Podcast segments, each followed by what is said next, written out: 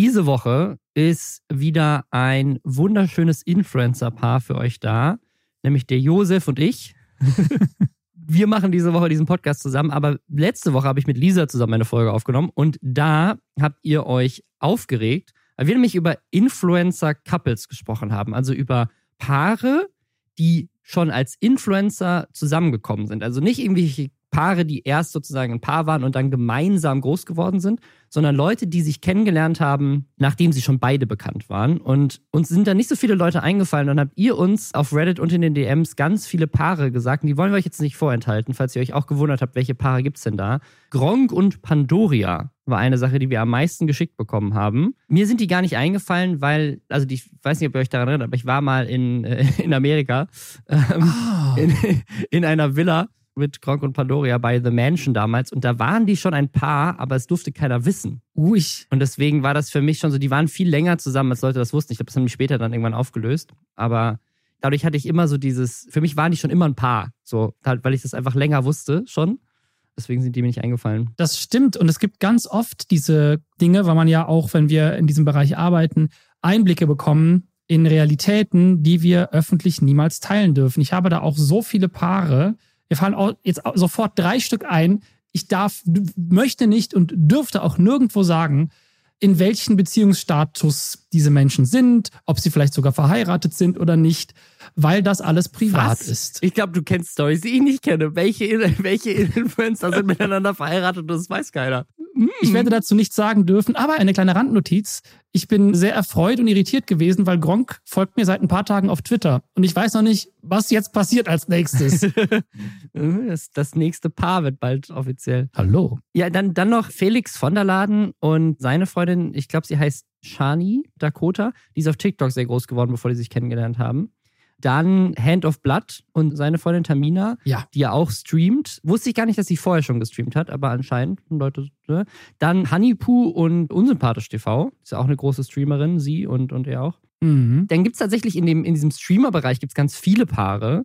Zum Beispiel Mango und Maluna, dann Shoyoka und Kalle, Leute, an die ich überhaupt nicht gedacht habe, äh, aber stimmt. Freiraum Reh und Johnny. Genau, gibt, es gibt gerade in diesem Spandau-Kontext sind anscheinend alle mit allen zusammen. Sola und Juli. Also es gibt so, so gerade so in diesem, in diesem League of Legends-Bereich anscheinend in Spandau. Spandau ist anscheinend so ein Breeding Ground für Influencer-Paare da schläft einfach jeder mit jedem, stellt sich raus. Meinst du, es gibt da einfach sonst nur ältere Menschen? Also ich war nicht früher in Spandau, war hatte ich immer das Gefühl, es gibt da sehr wenig junge und sehr viele das ist, das ist einfach so Erwachsene. Ja, der, Grund, der Grund, warum so bei Instinct 3 und Freaks for You und diesen ganzen Spandauer Gaming-Firmen alle was miteinander haben, ist einfach, das ist der gesamte Pool aus gleichaltrigen Menschen in Gesamtspandau. Möglich. so du öffnest Tinder und hast einfach zehn Leute und das sind alles deine Arbeitskollegen. ja, das erklärt's, das erklärt's. Ja, also falls euch noch ein paar einfallen, dann schreibt uns gerne. Und damit herzlich willkommen zu den Lester-Schwestern, dem Podcast, bei dem wir euch jeden Samstag darüber aufklären, wer mit wem zusammen ist, wer Beef hat auf Twitter, wo es gerade einen Shitstorm gibt, welche Influencer schon wieder gerade richtig Scheiße gebaut haben. Da haben wir heute auch wieder einige gute Stories. Und wir, das sind diese Woche der Josef, aka The Changeman und ich, der Robin. Und wir haben eine Menge Themen für euch, unter anderem den vermutlich internationalsten Influencer-Skandal aus Deutschland in der Geschichte von der Welt. Nämlich Sami Simani und Kendall Jenner haben sich geküsst. What? Also, das ist, das ist absurd. Demnächst Sami Simani bei den Kardashians. Jemand terrorisiert eine 82-jährige Frau, weil sie denken, es wäre Montana Black. Also, die denken, die 82-jährige Frau wäre Montana Black. Dann haben wir eine Story, die mich richtig aufgeregt hat, nämlich eine Influencerin, die auf Instagram behauptet hat, sie könnte Krebs heilen. Dann wollten wir euch updaten zu dem Song von Kelly Mrs. Vlog, der letzte Woche rauskam. Es gab Updates zu Funk, da sind nämlich einige Kanäle jetzt raus. Knossi hat gesagt, er geht in Rente, wenn er 40 wird. Und Melina Sophie ist wieder da. Die ist zurück. Und bevor wir zu diesen Themen kommen, einmal Werbung. Und das ist das coolste Produkt, was wir hier je hatten, nämlich ich. Ich brauche dringend eure Hilfe weil ich denke, irgendjemand von euch da draußen wird die Antwort haben zu der Frage, die ich habe. Und das ist einfach die beste Möglichkeit. Das ist quasi Crowdsourcing. Ich crowdsource jetzt die Intelligenz von euch. Folgendes. Kennt sich irgendjemand von euch mit E-Mail-Servern aus? Ich habe nämlich das Problem, dass jede einzelne E-Mail, die wir aktuell versenden, das seit ein paar Wochen so im Spam landet. Jede einzelne E-Mail. Wir haben nichts geändert. Und ah. es gibt so Tools im Internet, mit denen man das checken kann. Und jedes Tool sagt was anderes, weil wir das Problem haben, dass wir unsere Domain, über den wir unsere Firmenwebsite beziehen, auf der hosten wir nicht unsere Website, dafür nutzen wir wix.com. Und das heißt, das ist irgendwie der Name-Server. Und dann muss man da in den DNS-Record so SPF und DKIM und D-Mark-Einträge machen, die dann wiederum unserem E-Mail-Server bei dem Provider, bei dem wir sind, erklären, dass wir E-Mails versenden dürfen. Und das ist alles eingestellt und die, sowohl bei Wix.com als auch bei unserem Provider, der Tech Support, hat keine Ahnung, kann uns nicht helfen, wissen nicht, woran es liegt. Ich habe gecheckt, ob wir irgendwo geblacklistet sind, bei welchen Spam sind wir nicht. Ich brauche irgendjemanden, der sich auskennt und mir sagen kann, warum unsere E-Mails im Spam landen. Weil die einzige andere Lösung, die ich aktuell habe, ist einfach einen neuen E-Mail-Provider sich zu organisieren. Mhm. Vielleicht ist das auch die Lösung. Aber äh, schreibt mir, slidet in meine DMs, wenn ihr euch auskennt mit Tech Support. Ich komme nämlich nicht weiter und ich möchte nicht mehr im Spam landen. Danke. das finde ich so, so eine neue Kategorie, die wir einführen sollten. Einfach so Tech-Support. So, irgendjemand ist so aus seinem Instagram-Account ausgelockt, kommt nicht mehr rein. Schreibt uns. Wir, wir finden euch jemanden, der das Problem löst. Wer auf jeden Fall immer mal wieder für Probleme in meinem Kopf sorgt, ist Sami Slimani, weil was macht der Mensch? Ich möchte das gar nicht wissen. Und jetzt küsst er wieder jemand anderen. Warum weiß ich das? es ist, also es ist wirklich, es ist wirklich absurd. Also küssen, vielleicht müssen wir es einmal kurz framen. Es gibt einen Instagram-Post von Sami Slimani, wo er ein Selfie mit Kendall Jenner gepostet hat. Kendall Jenner kennt man sehr, sehr, sehr, sehr, sehr, sehr bekannte Frau aufgrund ihrer Existenz. 273 Millionen Follower auf Instagram und die Schwester von Kim Kardashian, also eine der, der Kardashians.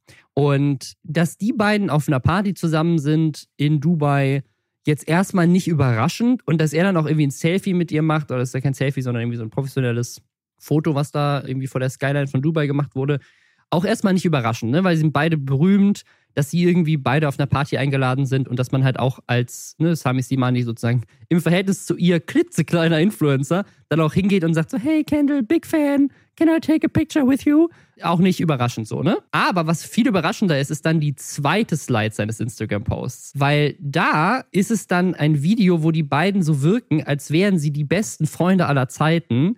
Sie lächelt so in die Kamera, er lächelt in die Kamera, er hat so ihr seinen Arm um sie und küsst sie so auf die Schläfe in so einem Video. Und es, also, das kann natürlich auch sein, dass er sozusagen so das einfach gemacht hat, so, also weil er halt einfach gesagt hat, so fuck it, so ich, ich mache jetzt einfach so hier so ein Selfie und küsse sie einfach, aber sie reagiert auch irgendwie nicht so richtig darauf. Es ist nicht so, als, als würde sie das jetzt irgendwie, als wäre sie so, what the fuck, dieser komische deutsche Typ küsst mich. Sondern es wirkt wirklich so, als wären die beiden so Best Friends. Ja. Oder? Influencer Live in Dubai. Es wirkt auf jeden Fall äh, recht intim alles. Und da sie das ja auch so krass in die Öffentlichkeit zerren, ist es jetzt ja auch hier wieder Thema. Aber ich hatte bis dahin tatsächlich vergessen oder habe nicht mehr mitbekommen, was Sami Slimani eigentlich macht und bin immer wieder überrascht, dass nichts. aus dem Nichts halt auch solche Influencer wieder auftauchen können und dann in den Nachrichten sind. Ja, ja es wirkt sehr vertraut, was wir da so sehen. Also wäre ich ein PR-Berater, hätte ich ihm auf jeden Fall geraten, das zu machen, weil das hat funktioniert. Ja, und also es gibt noch ein zweiteres Video, er hat noch so ein Reel gepostet und da ist dann nochmal eine Szene mit ihr drin. Also, sie, die haben offensichtlich zusammen gefeiert da in, in, in Dubai bei so einer Eröffnung von so einem neuen Hotel, glaube ich, ist es. Und natürlich berichtet jetzt jede Promi-Seite darüber. Läuft da was mit denen? Das vermute ich erstmal nicht, aber wie geil wäre das bitte? Wie geil wäre das? Einfach nur so für diesen Podcast und die Möglichkeiten für uns drüber zu reden. Wenn jetzt Sami Slimani mit Kendall Jenner zusammen ist und einfach er in der nächsten Staffel von The Kardashians einfach ist halt einfach plötzlich Sami Slimani dabei. Wie gut wäre das einfach? Für diesen Podcast wäre es natürlich absolutes Gold. Auch für ihn wäre das absolutes Gold. Äh, bestimmt äh, mit Sicherheit interessant. Ich finde immer spannend, wie solche Dinge entstehen. Ich habe in Berlin, als ich noch auf der Filmschule war, immer mal wieder durch Zufälle und Kontakte das Glück gehabt, dass ich dann durch einen Elias Mbarek auf irgendeine Party gekommen bin, zum Beispiel auf der ich definitiv nicht hätte anwesend sein sollen, weil alle anderen hatten ungefähr, weiß ich nicht, Bekanntheitsgrad vom Til Schweiger. Und dann lernst du aber trotzdem auf diesen Partys Leute, also in meinem Fall dann Schauspielerinnen, privat kennen, weil es die Möglichkeit gibt. Und wenn man sich sympathisch ist, gibt es dann halt auch da die Möglichkeit, dass du als jemand, der gerade irgendwie Filmstudent ist, auf einmal mit einer Schauspielerin rummachst? Ja, intim wirst, die Entschuldigung. sehr, sehr, sehr, lass mich das Mit umformulieren. welchen bekannten Schauspielern Lass mich das du umformulieren, dass geschlafen und was droppst du hier gerade für Infos? Wenn ich erklären möchte, dass du quasi dann einfach vielleicht sehr, sehr bekannte Menschen kennenlernst und auch so kennenlernst, dass man, dass man merkt, man mag sich und dass man, dass da vielleicht auch eine Beziehung entsteht und man sich wirklich, also wirklich kennenlernt. Eine Chance, die man sonst wahrscheinlich nie gehabt hätte. Und auch wenn das dann vielleicht nicht zu einer Langzeitbeziehung führt, ist es eine sehr spannende Erfahrung. Und du musst eigentlich nur, und vielleicht hat Sami das da in Dubai in seinen komischen in dieser komischen Welt in Dubai hinbekommen, auf einer von diesen Partys zu kommen, weil das ist natürlich eine Chance, um Menschen kennenzulernen, die generell immer oder oft auch Angst haben, sich zu öffnen, vor allem vor anderen. Und gab es da nicht jetzt auch letztens erst eine junge Dame, die in einer Talkshow bei Jimmy Kimmel saß und gesagt hat, über die und die Dating-App habe ich meinen Freund kennengelernt und der ist Beleuchter. Über, über Raya, ja, ja, ja. Genau. Ich habe jetzt auch neulich The White Lotus geguckt und da wird auch irgendwie so Raya getroppt, weil die alle so reich sind. Und also ich glaube, dass das, dass das in den USA ein viel größeres Ding ist, als wir alle denken, so in, in LA. Ich glaube, das ist wirklich die Dating-App der Reichen und ich muss da jetzt auch hin. Ich glaube, es gibt einfach zwei Möglichkeiten, so wie ich es mitbekommen habe, von, von Dating, wenn du so richtig bekannt bist, nämlich entweder oder von von der Sehnsucht, entweder du möchtest auf gar keinen Fall, dass dein Partner bekannt ist, oder du möchtest es unbedingt, damit er oder sie nachvollziehen kann, wie dein Leben ist. Und naja, ich sag mal so, also Ja, in Berlin war ja. das immer sehr spannend, weil da ein Bedürfnis war, nicht mit bekannten Kollegen und Kolleginnen romantische Beziehungen einzugehen. Ich, ich brauche jemanden, der auf jeden Fall mein Leben nachvollziehen kann. Mein Leben ist, ich arbeite und dann liege ich abends auf der Couch und gucke The White Lotus. Ich brauche so eine Dating-App für so richtig langweilige Leute. So, könnt ihr mein Leben nachvollziehen? Ich, glaub, arbeite den ganzen Tag und habe kein Privatleben. Könnt ihr das nachvollziehen? Irgendjemand so eine Dating-App für so richtig, richtig langweilige Stubenhocker. Du brauchst eher die Vier-Tage-Woche, glaube ich. Ich war die vier Tage Woche. Ja, Stubenhocker bin ich auch. Das mag ich total gerne. sehr gut. So, ich, ich baue eine Dating-App für Leute, die nicht weggehen. Ey, so habe ich meine Freundin kennengelernt. Kann Sehr funktionieren. so, äh, so eine Dating-App, wo so das erste Date immer Netflix und Pizza auf der Couch essen ist, aber ohne den, die Netflix- und Chill-Konnotation, sondern einfach nur so, ich habe keinen Bock in Bars zu gehen. Weißt du, wer auch keinen Bock mehr hat, in Bars zu gehen? Eine Nee. 82-jährige Frau aus Hamburg. Ich, also ich, ich muss diesen Kontext erklären. Es gibt so ein richtig gutes Instagram-Foto, wir haben es unten euch auch verlinkt, von Bild Promi News. Und zwar, 82-Jährige wird von einem Monte-Hasser verfolgt. Ein Irrer hält mich für Montana Black. Und dann ist da so eine ältere Dame und daneben ist ein Foto von Montana Black. Und meine, mein erster Gedanke war, hä? Die sieht ihm ja schon irgendwie ein bisschen ähnlich. weil, weil die so vom, vom, vom, vom Gesicht her, ich meine, Monte hat auch viel durchgemacht in seinem Leben. Ähm, wenn, man, ist aber nicht nett. wenn man ihm die Gesichtstattoos wegshoppen würde, eine Brille aufsetzen würde, vielleicht noch ein bisschen Falten ins Gesicht reinmachen würde und dann so eine Perücke aufsetzen würde, dann könnte er im Dunkeln, könnte man denken, das ist vielleicht Montana Black in einem Kostüm.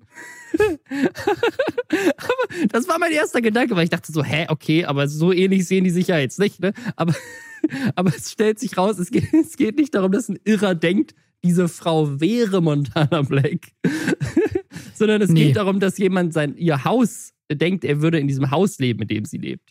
Aber mein erster Gedanke war, richtig, war, war wirklich so, okay, hä? Ja, okay, also ein bisschen, ein bisschen sehe ich's. Was so eine Überschrift ausmacht. Naja, Ja, aber die äh, hat ja echt ein Problem. voll. Da ja. irgendjemand ja glaubt, dass Monte da wohnt, der Monte nicht mag, offenbar.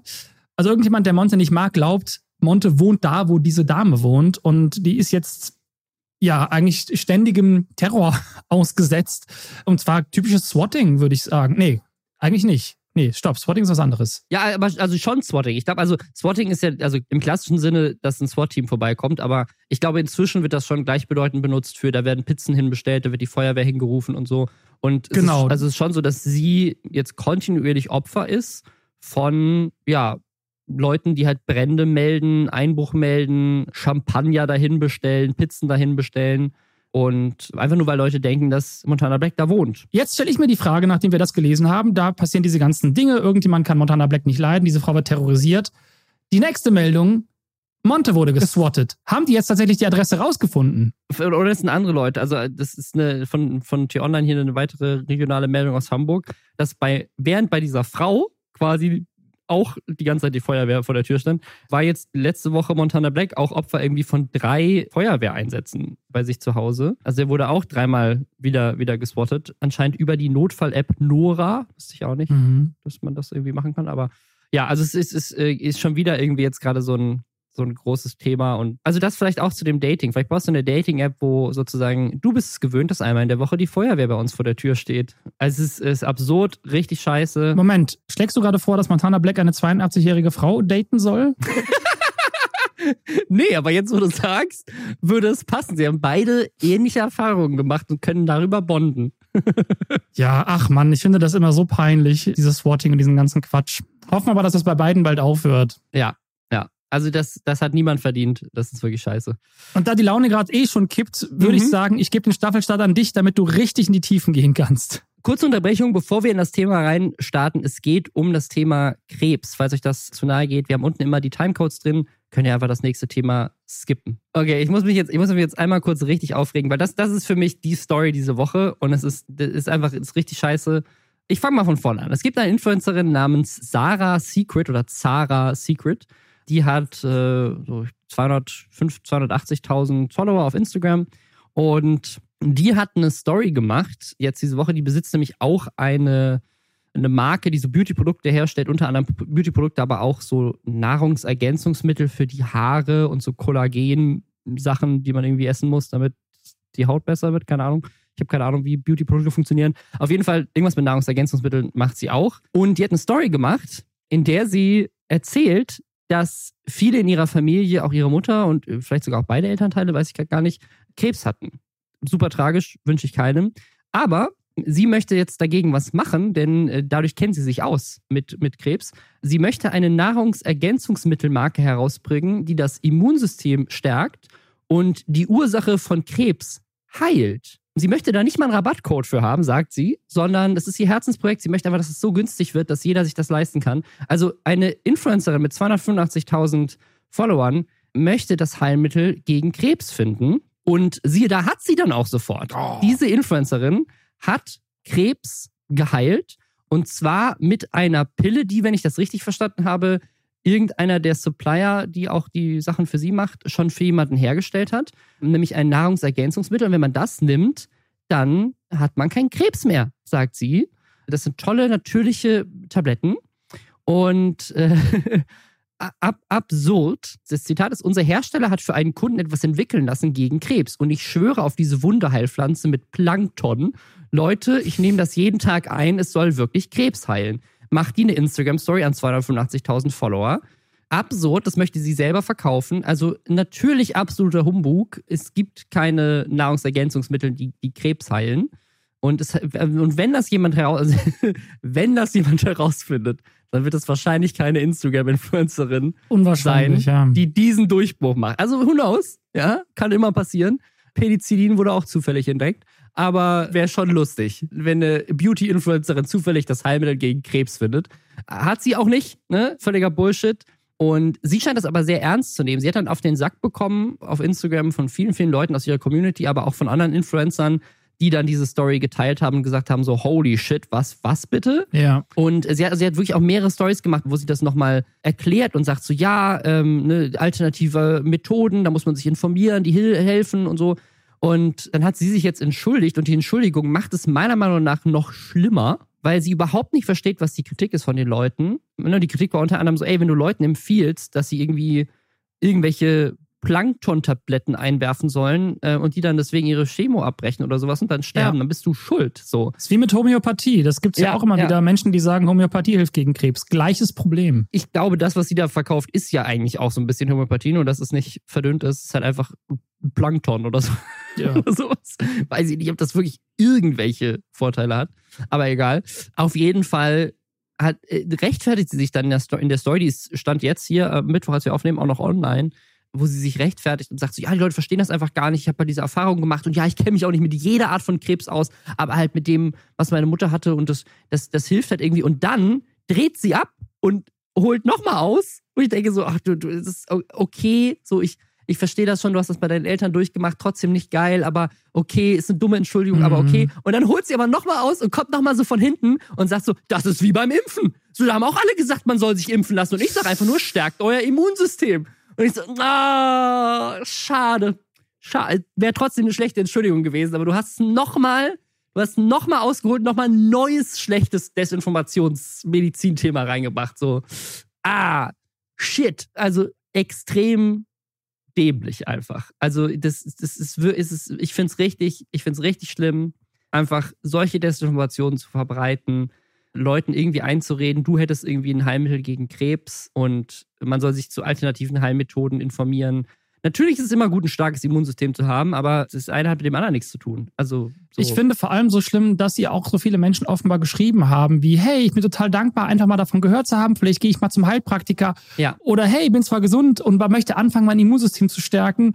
Nicht mit so einem Müll. Also, und zwar geht auch nicht zu Heilpraktikern. ja. Also okay, okay. Also ich würde sagen, geht nicht zu Heilpraktikern, aber natürlich möchte ich das niemandem verbieten. Aber wenn ich etwas habe und krank bin, dann würde ich zu einem Arzt gehen. Ja, und wenn du wirklich dein Immunsystem stärken willst, dann ist wahrscheinlich das Beste, sich da von einem Experten beraten zu lassen. Irgendeinem Ja. Arzt, der mal vielleicht guckt, so, ob du irgendwie eine, ein Defizit hast oder so, vielleicht ein bisschen Sport machen, gut Großes schlafen. Blutbild machen. Genau, mal gucken, ob du bei der Ernährung was ändern kannst, so, damit du damit dein Blutbild besser wird, so. Aber, Aber was auch immer Ärzte. es ist, hört nicht auf uns. Aber es ist auf jeden Hört- Fall nicht, es hört nicht auf uns und es ist auf jeden Fall nicht Plankton essen. Nein. Weißt du, wusstest du, warum Wale keinen Krebs haben? Die essen den ganzen Tag nur Oh Mann, Plankton. Robin, ey. Also sie sagt in ihrer Entschuldigung eine Sache, da muss ich so ein bisschen mitgehen, auch wenn ich mich, wenn ich keine Ahnung habe, nämlich, dass sie sagt so, hey, in, inzwischen gibt es halt echt viele medizinische Möglichkeiten. Ne? Also die, die Forschung kommt ja immer weiter und sozusagen die Krebsdiagnose ist bei weitem nicht mehr so schlimm, wie das vielleicht vor vielen Jahren war oder muss nicht so schlimm sein, wie das vor vielen Jahren war. Ne? Es gibt inzwischen immer mehr Hoffnung. Aber aufgrund von medizinischer Entwicklung und nicht aufgrund von Plankton. Also ich, ich finde das so absurd, weil sie in ihrer Entschuldigung sich damit auch so selber widerspricht, dass sie sagt, so, ich will den Leuten doch nur Hoffnung machen, dass es, dass sozusagen die Leute nicht denken, jetzt sagen, dass das bedeutet automatisch, dass alles vorbei ist. Ne, also anscheinend hat sie ja gute Erfahrungen mit, mit, mit der Möglichkeit gehabt, dass in ihrer Familie auch Leute von, von Krebs geheilt wurden. Aber wahrscheinlich nicht wegen dem Plankton, weil das gab es ja damals noch nicht. Das hat sie ja gerade erst erfunden. Oder diese Firma, mit der sie arbeitet, sondern eben wegen medizinischer Fortschritte. So ist es äh, egal. Ja, äh, ganz genau. Aber das ist so gefährlich. Und sie ähm, hat noch eine Story hochgeladen, wo sie sagt, boah, ihr wollt mir einfach nicht zuhören, das ist doch nur ein Erfahrungsbericht. Es ist halt nicht nur ein Erfahrungsbericht. Das ist ein- nicht Erfahrungsbericht, du sagst Genau, und das ist das Schlimme. Sie sagt halt, es gibt ein Heilmittel gegen Krebs. Und das ist halt nicht Hoffnung machen, sondern Leute in die Irre führen. Das sind Verbreitung von falschen, wie sagt man, nicht falschen Fakten. Ähm, ja, Fake News sind es im News, Grunde. Ja, ja und es ist, es, ist, ja nicht nur, dass sie sagt, ey, meine Mutter hat diese Pillen genommen und das hat ihr geholfen. Das wäre ein Erfahrungsbericht, wäre trotzdem immer noch Desinformation. Ja. Aber sie sagt ja, ich werde diese Pillen verkaufen. Also das ist doch kein Erfahrungsbericht, das ist Marketing. Das ist Business. Du willst Geld damit machen, dass du Leuten gegenüber behauptest, du könntest Krebs heilen. Absurd. Es ist absurd. Und ich finde auch hier tatsächlich auch eigentlich im erweiterten Sinne Instagram verantwortlich. Die Dinger sind immer noch alle online. Ja. Ja, also das ist so eine Sache, wo YouTube inzwischen ja weitaus besser unterwegs ist. Ne? Also die, ähm, also zumindest bei Corona. Ich glaube, bei Krebs würden sie wahrscheinlich auch nichts machen. Aber bei Corona zum Beispiel, wenn da Leute angefangen haben, Bullshit zu reden, dann kam ja unten immer dieser, zumindest dieser Hinweis, so, hey, wenn du dich zu Corona informieren willst, hier ist ein offizieller Link. Genau, aber der kam immer. Auch bei den MyLab-Videos über Corona Genau, genau. Also drunter. klar, weil sie halt nicht entscheiden können, ob, ob das jetzt richtig ist oder nicht, aber zumindest so, so ein Hinweis. Und ich glaube, das ist so eine Sache, die Instagram noch gar nicht hat. Also man könnte ja sagen, sobald jemand anfängt, über irgendwie Nahrungsergänzungsmittel zu labern, dass du dann zumindest eine, eine Einblendung machst, so. Ne, aber das, das müsste halt dann auch irgendeine KI erkennen. Naja. Ja, das Ding ist halt, wir können nicht davon ausgehen, dass jeder mündig und erfahren genug ist, um solche Dinge zu erkennen. Da muss man auch einfach Menschen vor schützen. Und gerade wenn man, glaube ich, in so einer Situation ist, wo man sich wirklich Sorgen macht, dann greift man ja nach jedem Strohhalm. Ja. Also Ja. ganz schlimm, sowas auszunutzen. Absolut. Kommen wir zu einem positiveren Thema. Kommen wir zu einem kleinen Update zu letzter Woche. Und zwar, wir hatten ja letzte Woche darüber gesprochen, dass Kelly Mrs. Vlog einen Song rausbringt und dass das sehr ernst aussah. Also sehr so von wegen, sie möchte jetzt wirklich eine Musikkarriere starten und das ist vielleicht sogar ein Major-Label, keine Ahnung was. Ist es aber anscheinend nicht. Also es ist, sie hat das wohl selber unabhängig herausgebracht und produziert. Und dieser Song ist jetzt online. Und wir hatten ja letztes Mal darüber spekuliert, weil das Musikvideo so unglaublich hochwertig aussah. Und das finde ist es auch geworden. Das Video hat bisher nur 177.000 Views nach vier Tagen, was für ein Musikvideo jetzt nicht viel ist, finde ich. Mhm. Also gerade bei fast zwei Millionen Abos. Aber die Leute scheinen, also die Kommentare darunter sind alle super positiv. Ich muss sagen, ich finde das, also ich, der Song ist, glaube ich, jetzt weniger meins, aber einfach nicht, weil es ein schlechter Song ist, sondern weil es nicht meine Musikrichtung ist. Hat- ist also einer aus dem Team hier hatte, die, die Jojo, die hier uns die Themen zusammenfasst, hatte geschrieben, es gibt mir Schlager-Vibes mit einem modernen Touch. Und das, nachdem sie das geschrieben hatte, dachte ich auch so, ja, also mich erinnert es schon so ein bisschen, das könnte auch so ein Van- Vanessa Mai-Song sein oder sowas, ne? Mhm. Ein bisschen. Oder? Ich weiß es nicht. Ich kenne mich auch mit Schlager nicht aus, aber so vom Gefühl her. Es hat so dieses Pop-Schlager-Gefühl, ja, ich finde ich auch. Und das Musikvideo ist aber, also das, das muss ich sagen, das Musikvideo ist richtig krass. Was sagst du denn als Profi-Filmemacher, der auch schon mal Musikvideos gedreht hat? Ich sehe erstmal, dass ihr aktuelles Video ist, wenn erstes echtes Musikvideo und was schiefgelaufen ist, ein Behind the Scenes und bin ein bisschen beleidigt, weil ich habe eins ihrer Musikvideos mit meiner Produktionsfirma gedreht. Das war auch ein echtes Musikvideo. Aber gut, vielleicht, vielleicht fand sie uns unprofessionell, das ist ja völlig jetzt, legitim. Jetzt, jetzt, ist, jetzt ist Josef hier gedisst worden. Das heißt, jetzt sagt so, das ist das schlechteste Musikvideo, was ich je gesehen habe von Kelly. Meins war viel besser. Wir haben ein paar Sachen für sie gedreht mit meiner Firma damals und äh, also auch mit ne, großem Aufbau, großem Team schon. Wir haben auch fürs Fernsehen und so gedreht und für Netflix. Also mit der gleichen Produktion haben wir auch ihre Sachen gemacht. Deswegen würde ich schon sagen, war das ein echtes Musikvideo. Aber selbstverständlich kann ja sein, dass sie jetzt nochmal was gemacht hat, was für sie sich noch echter angefühlt hat, weil sie ja hier auch großes Team und Tänzer und alles Mögliche gehabt hat. Das hatten wir nicht, war aber auch nicht ihr Wunsch. Ja, ich habe es gesehen, es ist sehr professionell gemacht, es sieht super aus, sie haben mit LED-Wänden gedreht, die Farbkorrektur ist top, es ist schön geleuchtet. Es gibt super schöne atmosphärische Bilder auch mit, mit so Haze-Effekten. Die haben da alle möglichen, auch mit Linsen rumgespielt, also mit so Sachen, die du vor die, vor die Kameralinsen packen kannst. Also schon wirklich schön viel ausgespielt. Und es sieht für mich trotzdem natürlich aus wie so eine Mischung aus richtig geilem Pop-Video, aber auch hat ein bisschen diesen Schlager-Video-Touch, was ich überhaupt nicht schlecht finde. Und das mache ich für mich vom Gefühl her daran fest, dass alles so eine, dass es so eine krasse Überschärfe gibt. Mhm. Also, dass die Sachen einfach so hyperrealistisch auch sind, ganz oft in der Farbkorrektur, außer in einem der Räume, wo sie mit ihren Freundinnen dann tanzt. Da haben wir mal so eine richtige äh, Hollywood-mäßige Farbkorrektur. Zwischendrin ist es dann teilweise aber sehr realistisch gehalten von den Farben und das ist natürlich ganz toll persönlicher Geschmack. Aber das sehe ich dann immer erst ein bisschen mehr im Schlagerbereich.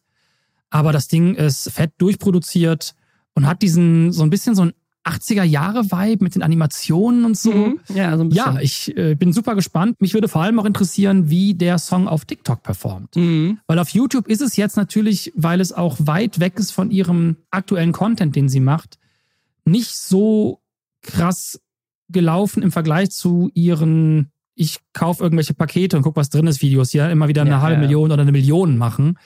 Ist das jetzt etwas, was so ein bisschen untergeht? Und ich glaube, ihr ja schwächstes Video seit drei, vier Monaten ist, glaube ich, aber auch egal, weil es ein absolutes Herzensprojekt ist und es geht da wahrscheinlich auch um was anderes. Voll. Was glaubst du, hat das Musikvideo gekostet? Weil offensichtlich hatte sie das ja selber bezahlt aus eigener Tasche. Ähm, Genau, das hat sie damals bei uns auch. Sie hat äh, die Produktionen, die wir für sie gemacht haben, immer aus eigener Tasche bezahlt und wir haben da, ich vermute, die haben auch so gearbeitet, immer mit einer Kostenvoranschlag gearbeitet und dann mit ihr hin und her überlegt, wie wir auf eine gute Mischung kommen. Also brauchen wir wirklich Tänzer, wel- welche Locations müssen es sein, um halt auch bezahlbar zu sein, weil wir ja wussten, sie macht das aus eigener Tasche. Also wir können ja, ne, Mhm. wenn wir Netflix einen Kostenvoranschlag schicken, sieht ja anders aus, als wenn, wenn wir Kelly einen schicken. Ist ja auch in unserem Interesse, dass sag das nicht Netflix. ist ja auch in unserem Interesse, dass sie das bezahlen kann, dass sie, und vor allem damals war auch in unserem Interesse, dass sie es mit den Klicks wieder reinkriegt. Und das ist bei uns auch jedes Mal passiert. Ach krass, okay. Mhm, aber wir haben auch Wow. Glück gehabt, weil die Sachen, die wir für sie produziert haben, sind immer über die Millionengrenze gegangen und zwar gut über die Ja. Millionengrenze. Also ich würde, ich würde, ich würde mal, kann, darf ich mal schätzen, als, dann, dann sage ich mal eine Zahl. Also die hat, sie hat hier sechs Background-Dancer. Im Cast sind zwei Leute für Head Make-up drin, drei Leute für die Assistenz. Dann werden die sicherlich mehrere Leute fürs Licht da gehabt haben, einfach nur weil es, weil da ziemlich aufwendige Lichtsetups sind oder, oder Greenscreen, was auch immer. Dann mit Schnitt und Color Grading. Also ich würde sagen, das hat wahrscheinlich mindestens 25.000 Euro gekostet. Hätte ich jetzt geschätzt. Ich glaube tatsächlich, dass es kein Greenscreen ist. Das sind Locations, ja, dann ist es teurer. Nee, ich glaube, das ist eine LED-Wand. Ah, eine LED-Wand, okay, ja. ja. Aber auch Weil, das wenn musst du sie- erstmal irgendwo rankriegen, ne? Wenn sie näher an der Kamera ist, sind die LEDs unscharf und es gibt am Anfang einen Verzug vom Autofokus. Da ist der Autofokus oder der Fokus erst auf den Lichtern und zieht dann schnell auf sie rüber. Das sieht man nur in ein paar Sekunden. Und da siehst du halt, dass das Ding echt ist, weil die Schärfe sich exakt mitbewegt. Von der LED-Leinwand auf sie drauf. Mhm. Ja, auch das Licht auf sie, das sich aber, ja. ja. Genau. Ich könnte mir vorstellen, dass es tatsächlich wesentlich günstiger war, Glaubst du? weil ich mir vorstellen könnte, dass der Marvin Ströter aus Wuppertal, der das Ding gemacht hat, gar kein großes Team hatte. Dass der das halt mit relativ, also dass sie natürlich viele Leute vor der Kamera hatten, aber der ist so ein, so ein bisschen so eine One-Man-Army, der Kerl. Ah, okay. Also der macht alles, was der so, was ich so mitbekommen habe, was der macht, macht er einfach fast alles alleine. Das heißt, der baut Krass. die Lichter auf, äh, hat da vielleicht ein, zwei Assistenten, aber das ist nicht auf dem Level von so einer großen Produktion, von dem, was ich von ihm weiß und kenne. Deswegen würde ich glauben, waren wir da, sind wir da eher so bei so 30, 30.000 hätte ich jetzt so. Achso, ich hatte Getippt. 25 gesagt. Also dann, äh, was hast, was hast du gehört? Habe ich nicht 25.000 gesagt? Du hast 120.000 habe ich gehört. Ach so, nee, ich meinte 25.000. Ja, da, also, ähm, Ja. okay, witzig. Dann, dann gehe ich jetzt Nee, von einem nee, ähnlichen 100.000, Preis nee, aus, obwohl ich nee. von Ja. viel weniger Aufwand ausgehe. ja, also ich hätte, ich, hätte, ich hätte geschätzt mindestens 25. Okay, aber dann sind wir mit Ja. 30, irgendwo zwischen 25 und 30 ist ja, kommen wir hin. Okay, ja. Also ich vermute auch, das wäre jetzt der absolute, das wäre jetzt so der Listenpreis. Und wenn wir jetzt aber davon ausgehen, dass sie vielleicht irgendeine Art von persönlichem Freundschaftspreis gemacht haben, könnte es sogar sein, dass wir da nochmal so in Richtung der 10 gehen. Ja, vielleicht. Obwohl wir gesehen, also die Produktionsfirma, die hat, macht auch echt viele so Influencer-Musikvideos. Mhm. Das ist ganz spannend. Die scheinen so ein bisschen darauf spezialisiert zu sein. Die machen viele so Musik, Musikvideos, aber die haben zum Beispiel auch für, für Laude schon mal einen Song gemacht und für so viele von diesen Leuten, die so über YouTube so Musiker geworden sind, so KF und Michael Schulte und so. Aber es ist ja auch so unglaublich extrem, wie weit diese Budgets auseinandergehen können. Voll. Weil ja. immer die Frage ist, zahlen wir hier alle nach fairer offizieller Gage, weil dann sind wir auf jeden Fall in diesem 25.000, 30.000 Euro Bereich mit den Locations und so. Und das ist nicht so krass aufwendig gedreht, wie es aussieht. Also man kann auf Making-of auch gucken von ihr, da sieht man das so ein bisschen. Die haben einfach sehr klug gedreht. Du kannst aber natürlich so ein Ding auch einfach für 3.000 Euro produzieren und bezahlst niemanden. Und zahlst einfach nur Ja. die Location und ein paar Requisiten, ne? Klar. Ja, ja, voll. Mhm. Wie so die meisten YouTube-Musikvideos der Vergangenheit. Ich bezahle dich mit Exposure. Du Oh, Background-Dancer, Hess, ja. du bist ja dann im Video, du kannst es als Credit angeben für das nächste Mal, wenn dich jemand Richtiges bucht. Absolute Katastrophe. Nicht, dass Kelly das gemacht hat, keine, keine Sorge. Nein, nein, Kelly macht das wirklich nicht. Kelly ist mega, mega fair. Das kann ich sagen. Es ist richtig, richtig toll, mit ihr zu arbeiten. Sie hat eine sehr klare künstlerische Vorstellung. Ich habe zum Beispiel ein Date mit mir für sie geschrieben. Also es war auch halt mit Skript, das war so ein Comedy-Skript. Und da gab es halt verschiedene Sachen, die du auswählen konntest. Du hattest halt ein Date mit ihr und es gab verschiedene Influencer. Und du konntest halt sagen, macht sie jetzt das, macht sie jetzt das. Und es war so ein interaktives Video. Und da habe ich das Skript geschrieben. Sie hatte ein bisschen Feedback. War, war super einfach. Sie wusste, was sie wollte. Und dann hat sie das Ding selbst geschnitten. Anders bei der Musikvideo, das habe ich dann auch geschnitten. Und es war einfach immer eine richtig geile, auf Augenhöhe Zusammenarbeit, weil wir geguckt haben, was möchte sie und sie aber auch sehr klar war mit den Sachen, die sie nicht möchte. Also ich kann die Zusammenarbeit mit ihr nur loben. Das war immer richtig toll. Ja, aber ich, also ich glaube, und das finde ich ganz, ganz spannend, deswegen wollte ich das mit dem Preis besprechen. Ich schätze mal, dass sie, dass das ein Herzensprojekt ist, wo sie jetzt rein investiert hat. Ich vermute, dass sie das, was, sagen wir, sagen wir mal, es hat 25.000 Euro oder 30.000 kostet, das wird sie über die Klicks und über die Songverkäufe, schätze ich, nicht reinbekommen. Vermutlich nicht. Es kann aber auch sein, dass es wirklich um was anderes geht, nämlich darum, aufmerksam darauf zu machen, dass sie diesen Karriereshift vorhat. Und dann Ja. ist das ja ein kluges Investment. Und wenn sie. Aber meinst du, sie ähm, kriegt den hin? Also, wenn sie jetzt sagt, ich möchte jetzt wirklich Musikerin werden, so wie andere YouTuberinnen vorher auch schon, meinst du, sie kriegt das hin, wenn das erste Musikvideo, obwohl das so aufwendig ist und auch der Song meiner Meinung nach jetzt produktionell echt gut ist, so, also als, als völliger Laie, meinst du, sie kriegt das dann hin, wenn das, wenn das erste Video nicht komplett durch die Decke geht? Kommt dann jemand wie Universal und sagt, so, wir signen dich jetzt? Also bei Universal weiß ich, dass das da auch ein bisschen anders läuft, wenn dem noch so ist wie vor fünf Jahren. Da signed man, also Ja, ach, meine Güte. Wenn man so viel weiß und aber nicht alles sagen darf, wie erkläre ich das am besten? das ist immer so gut, wie du so jeden, jeden, jeden In- und Out der, der Medienbranche kennst, aber immer so nicht drüber reden darfst.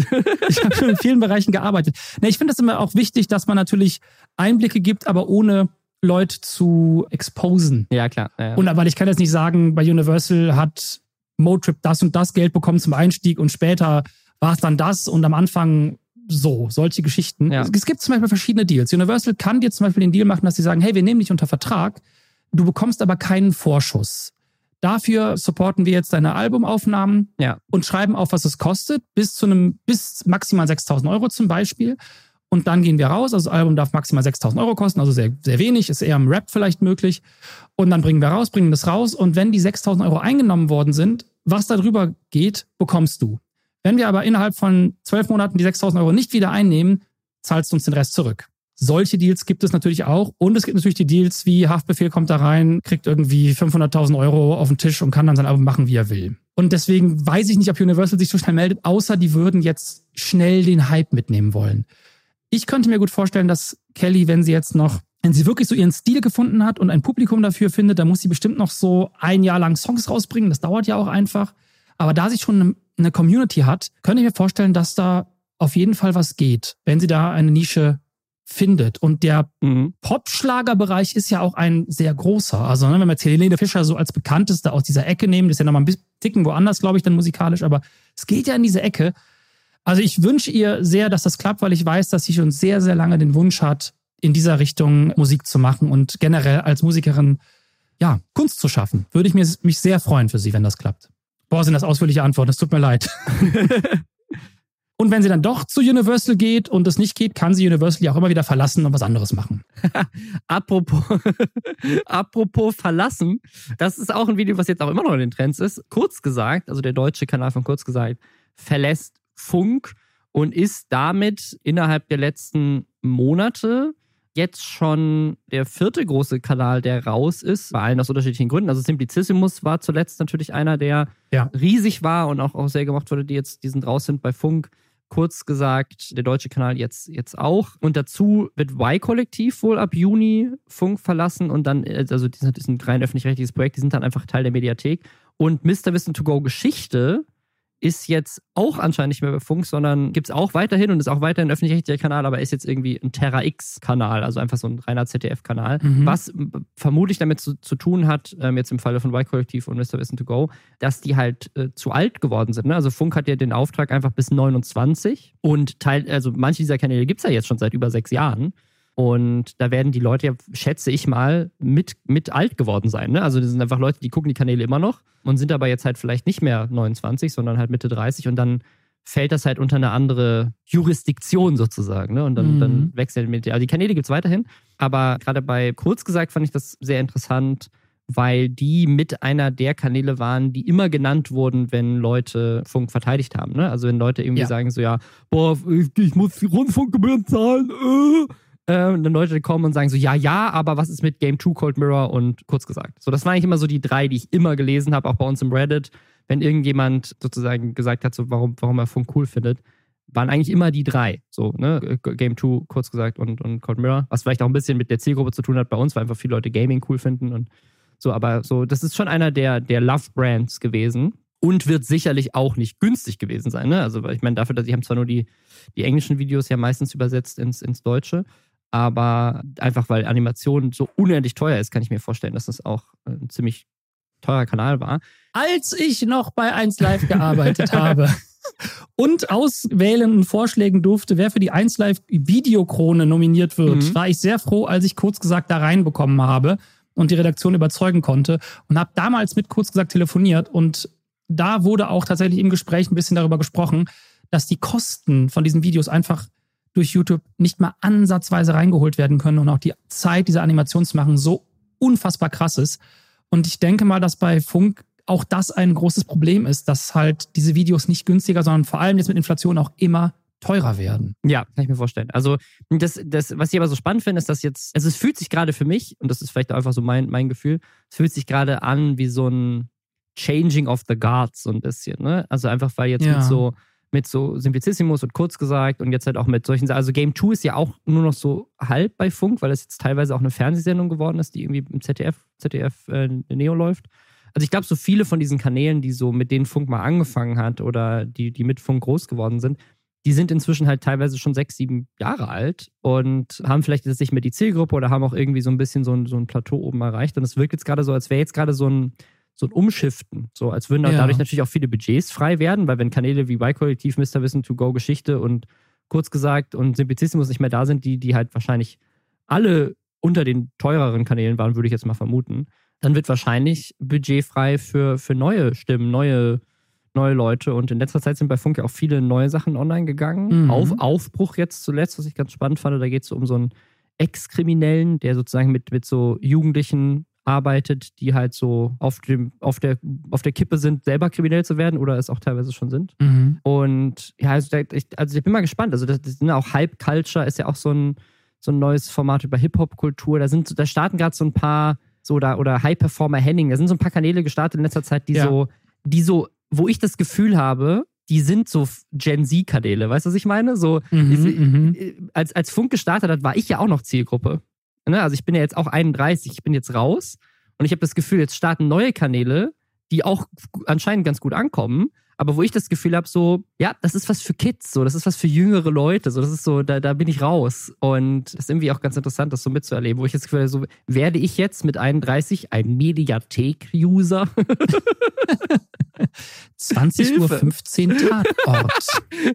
Aber in der Mediathek. Das ist geil, wenn du so über, du bist über 29 und du machst so YouTube aus, so an deinem 30. Geburtstag und sagst so, ja, Tatort. kein, kein Funk mehr. Es ist jetzt Zeit für Tatort. Zeit für Pantoffeln und Tatort. Aber also das ist mein Gefühl, so einfach nur so von, so von, von außen, habe ich so ein bisschen das Gefühl, als wäre wär 2023 so ein Jahr, wo jetzt, wo jetzt viele neue Sachen potenziell starten könnten, einfach weil ne, viele große Kanäle jetzt halt raus sind und in die Mediathek wechseln oder sowas, wo halt einfach viel Neues startet. Ich bin mal gespannt, was da so kommt, weil es irgendwie so, so ja, ist irgendwie Luft für, für Neues. Aber macht es ja. natürlich auch anders und ich glaube, so, ne, also ich hatte, also wir hatten, hatten im Reddit auch einen großen Thread zu diesem kurz gesagt Thema und da waren einige, die meinten so, ja, Simplicissimus ist danach schlechter geworden, nachdem sie rausgegangen sind und gucken, was jetzt kurz gesagt passiert und, ne, und oh, ne, also dieser typische Argument von wegen, oh, ich habe kurz gesagt, war das einzige, war der einzige Grund, warum ich für mich rechtfertigen konnte, dass ich äh, Rundfunkgebühren zahle. Ach du, meine Güte. und ich, ich, ich, also ich kann mir schon vorstellen, dass das dass sozusagen mit dieser, mit dieser Änderung ähm, auch nochmal eine Menge Leute kommen, die jetzt sozusagen gar nicht mehr Funkzielgruppe sind, die so auch über 30 sind, die aber vielleicht in den letzten Jahren Funk geguckt haben und die jetzt kommen und sagen so, das ist alles scheiße, die neuen Sachen sind nur auf TikTok und so, keine Ahnung, weil jetzt, weil es halt jetzt sozusagen, das, das finde ich super interessant, weil so beim Kika hätte man das ja nicht, ne? Also du wirst ja nicht Kika gucken als Kind und jetzt 20 Jahre später Kika angucken und sagen so, hey, das interessiert mich gar nicht mehr. was ist, warum, warum ist das nicht mehr Content für mich? Wo ist das Kikaninchen? genau, warum macht das Kika, warum redet das Kikaninchen nicht über zu hohe Mietpreise? ja, verstehe. Aber ich weiß nicht, also mit diesem Qualitätsverlust, ich glaube, sowas ist auch ganz oft im Kopf, weil man halt natürlich bei Funk dann so Journalistinnen und Journalistinnen hat, die so redaktionell und da drauf gucken aber der englische Kanal von kurz gesagt ist jetzt ja kein bisschen schlechter, nur weil er ab und zu Werbung mit drin hat. Die wählen ja sehr bewusst aus, ja, ja. was da drin vorkommt.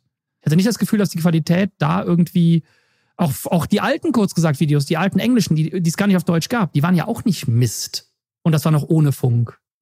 Deswegen sehe ich diese, also sehe ich das nicht so. Ja, also im Gegenteil, die sind ja, also ich meine, ich, ich weiß nicht, wie viele Abos kurz gesagt US hatte, bevor die bei Funk überhaupt angefangen haben. Aber ich glaube, die hatten schon mindestens 5 Millionen Abos. Also die sind ja auch groß geworden. Der war riesig. Und erfolgreich ja. geworden, lange bevor sozusagen der deutsche Kanal. Den deutschen Kanal gab es schon länger. Also den, den, der, der war, glaube ich, von Anfang an noch dabei. Der hat halt, ist halt bei weitem nicht so durch die Decke gegangen wie der englische. Und dann haben sie halt aufgehört, deutsche Videos zu machen, weil es einfach zu teuer war für, den, für die Klicks und es halt sich mehr gelohnt hat, englische zu machen. Und dann kam halt irgendwann Funk und hat gesagt, so, hey, können wir das in Deutschland auch rausbringen? Und dann äh, haben sie es halt in Deutschland wieder gestartet und dann ja auch sehr erfolgreich jetzt. Ne? In Deutschland hat der Kanal auch über eine Million plus äh, der, der, der, deutsche Kanal hat fast 2 Millionen, 1,99 ja, ja. und der englische hat 20 Millionen. ja, und da, also ich meine, äh, ne, ist, äh, sie, sie, haben ja in dem Video auch erklärt, warum sie rausgegangen sind und das macht natürlich wirtschaftlich Sinn. Ne? Also die haben 2 Millionen Follower jetzt. Sie sehen im englischen Bereich sicherlich, wie viel Merch und Werbung und was weiß ich, was da an Umsatz reinkommt. Und da wird der öffentliche Rundfunk nicht mithalten können.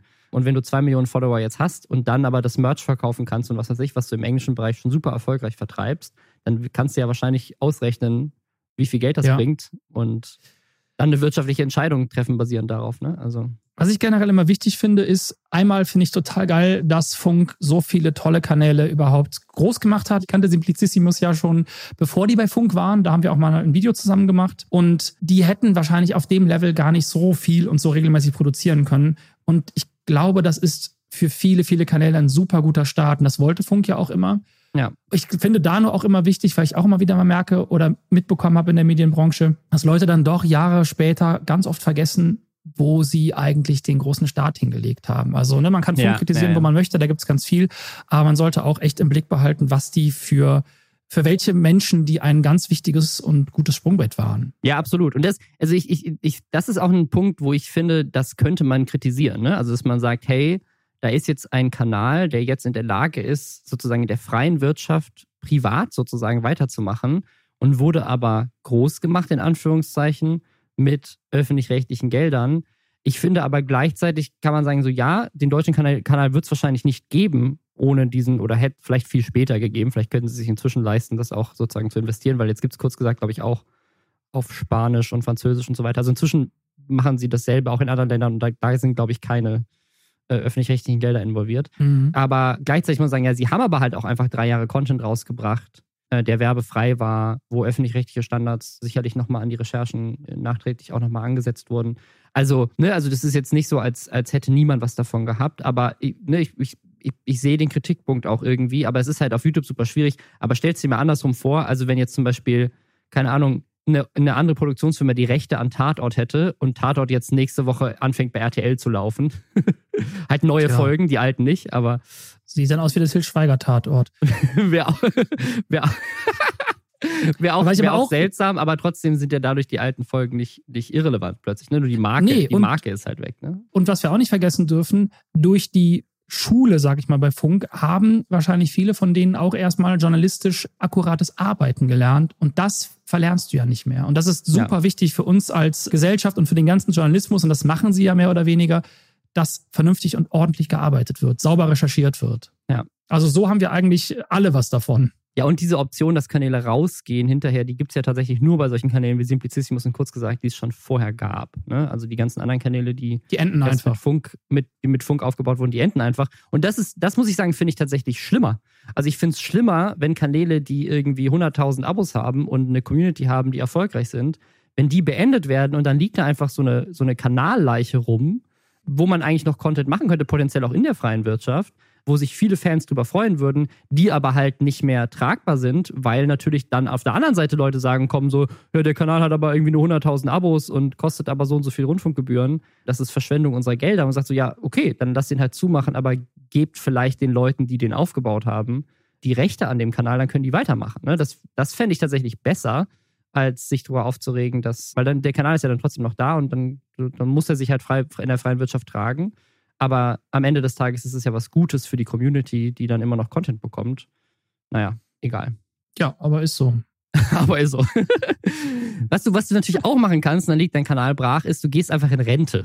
Du hast einfach keinen Bock mehr. Du hast als Influencer so viel Geld verdient durch deine Plankton-Tabletten und dadurch, dass du mit Kendall Jenner rummachst. Dann gehst du einfach in Rente und musste aber nicht mehr arbeiten. Und Knossi hat das jetzt angekündigt neulich, aber ich denke mal, er hat nicht, dass er es ernst gemeint hat, aber er hat gesagt, er möchte, wenn er 40 ist, möchte er aufhören. Mit Twitch oder komplett? Ich glaube, er meinte mit Twitch. Ich kann mir auch nicht vorstellen, dass er jemand ist, der generell aufhören würde, aber ich, ich so, so wie Knossi Content macht, du kannst halt auch wahrscheinlich irgendwann nicht mehr so viel rumschreien, weil deine Stimme einfach weg ist. aber er möchte dann, glaube ich, mehr ins Fernsehen gehen. Ja, ich hoffe, ich gehe den Leuten nicht auf die Nerven, aber auch dazu kann ich etwas erzählen. Können wir, okay, pass auf, pass auf. Wir haben, wir haben in diesem Podcast ja viele, viele Memes, ja, also zum Beispiel, dass ich in, in jeder zweiten Folge sage, dass ich schon mal in Amerika war. Und ich finde, wir brauchen ein neues Trinkspiel in diesem Podcast, wo jedes Mal, wenn irgendein Name gedroppt wird und Josef sagt, mit dem habe ich auch schon mal gedreht. also Knossi hatte ja seine Sendung heiß geröstet. Ja. Hast du die gemacht? nee, ich war als Autor angefragt.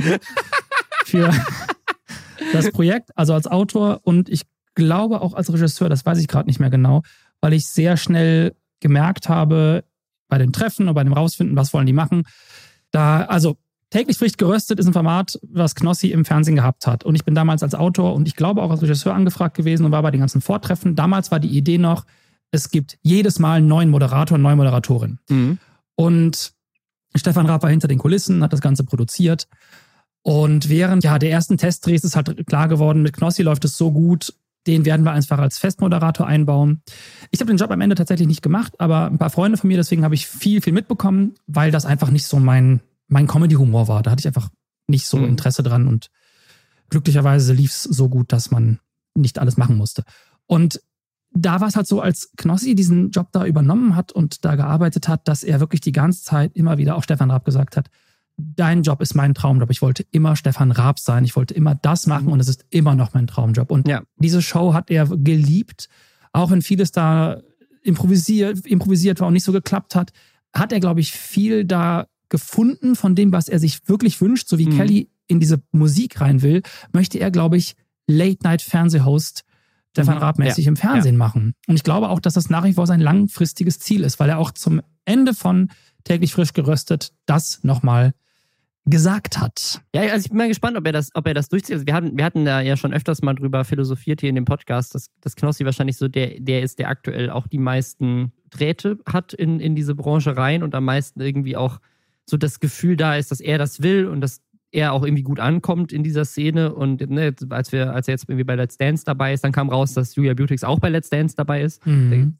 scheint ja nicht der Einzige zu sein, aber so neben Jeremy Fragrance ist ja einer von denen, der irgendwie so auf jeden Fall Potenzial in diesem Reality-TV-Bereich und so weiter hat. Er ist auch schon sehr lange dabei. Und auch schon sehr lange dabei ist und so eigentlich auch mal ursprünglich auch mal irgendwie anfangen wollte, genau. Und es sein, sein großer Traum ist. Also ich kann mir schon vorstellen, dass das passiert. Ich bin mal gespannt, weil dieses in Rente gehen von Social Media finde ich einen ganz interessanten Ansatz generell. Ne? Also hast du dir darüber mal Gedanken drüber gemacht, ob du das machen möchtest? Ja, also ich bin da immer ein bisschen hin und her gerissen. Eigentlich will ich das ständig machen. Also ständig mal sagen, ich mache jetzt mal ein Jahr lang nichts mehr da, ja. weil ich habe jetzt gerade gestern ähm, erfahren, dass mein zweites Hörspiel dieses Jahr im Oktober kommt. Das hat mich sehr, sehr gefreut.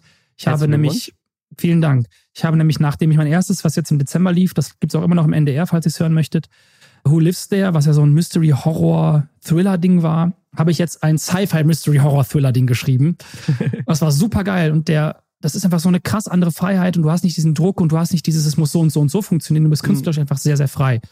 Und ich merke immer wieder, wenn ich YouTube-Content oder generell für Social-Media-Content mache, wie krass anders ich die Sachen erzählen möchte und muss, ja.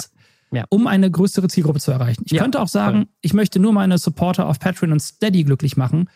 Die sind auch happy, wenn ich einfach super langsam und getragen erzähle. Aber ich weiß halt, dass YouTube dann meine Reichweite ein bisschen einschränkt, weil sie sehen, mhm. ah, guck mal, so und so viele Leute gucken es nicht an. Also ja, erzählen ja, wir schneller, prägnanter und auch nicht so tiefgehend oft. Mhm. Und das würde ich manchmal mir gerne wirklich, das hatten wir auch in meinem Video, wo wir über YouTube Burnout gesprochen haben damals. Wie geil wäre es, wenn man nur vier YouTube-Videos im Jahr machen müsste? Mhm. Was man da an Recherche, an Tiefe reinstecken könnte, wie anders man erzählen könnte.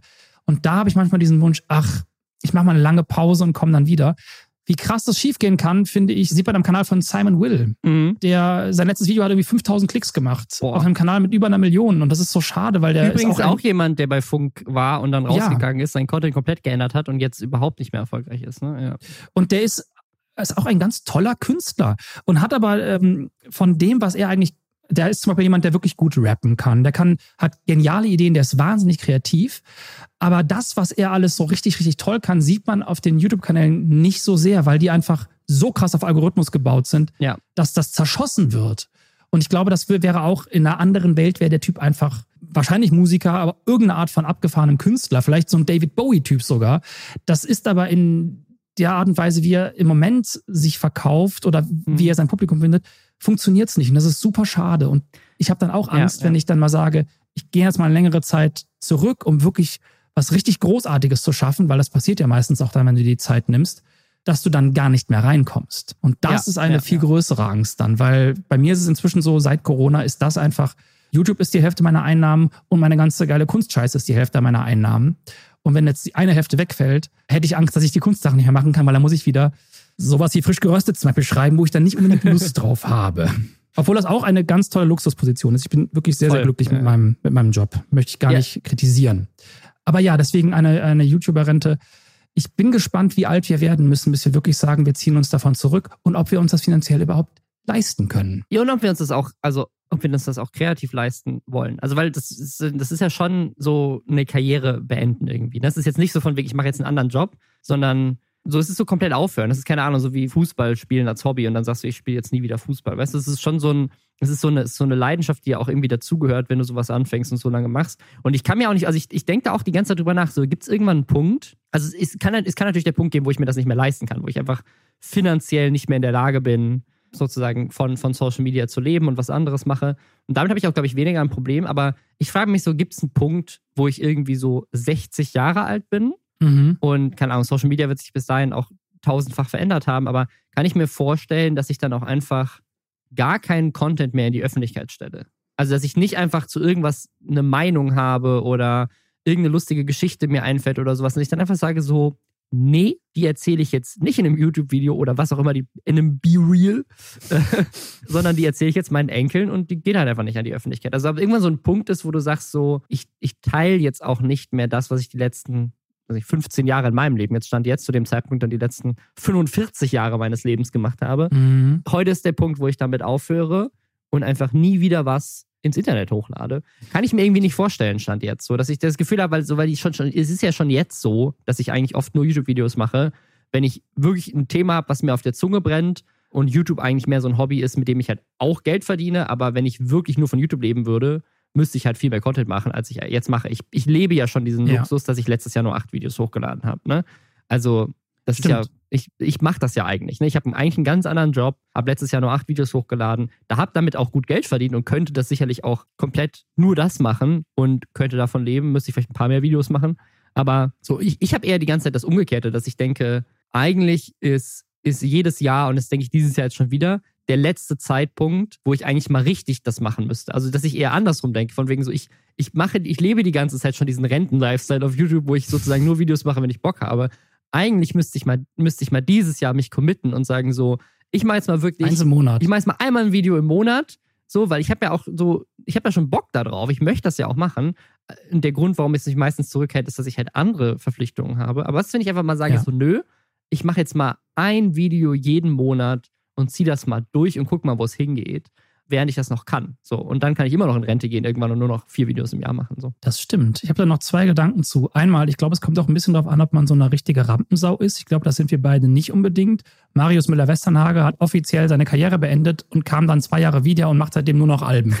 Also der ist einfach wieder da, als wäre, als wäre nie weg gewesen. So einfach, zack, völlig egal, dass ich weg war. Und da gibt es ja so einige Leute, die ja, wirklich die ja, Bühne ja. Die so in Rente gehen, brauchen. dann kommen sie wieder, weil sie denken so, ja, ist doch langweilig.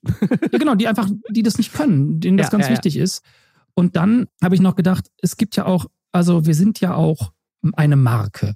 Also ich bin zum Beispiel auf YouTube eine andere Marke als in meinem Drehbuchautor- oder Regiebereich, weil ich da völlig mhm. andere Dinge mache.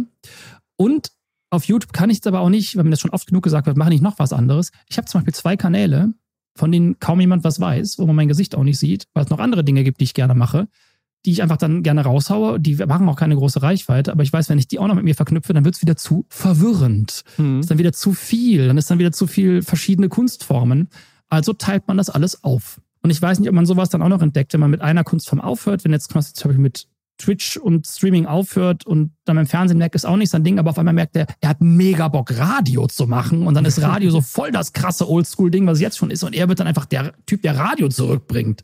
Wer ja. weiß. Mal gucken. Also solange da Kunst sehen. geschaffen wird, finde ich es erstmal gut. Ja. Du hast ja auch neue Kunst geschaffen. Ja, morgen. Du hast ein neues, neues Video, was jetzt morgen rauskommt. Also zum Zeitpunkt, wenn der Podcast online ist, ist das Video schon draußen. Ja, kommt der nicht am Sonntag? Nee, am Samstag. Achso, Video kommt am Montag. Ach so, ich dachte, ich habe ich hab morgen verstanden. Okay. Ich meinte, ich dachte, der kommt Sonntag, aber nee, ich höre den sonntags immer, der kommt Samstag. Ach so, ach so, du, du hast quasi Meta. morgen Du hast morgen gesagt, nicht zum Zeitpunkt der Aufnahme, sondern zum Zeitpunkt des Releases, aber ja. es ist eigentlich übermorgen.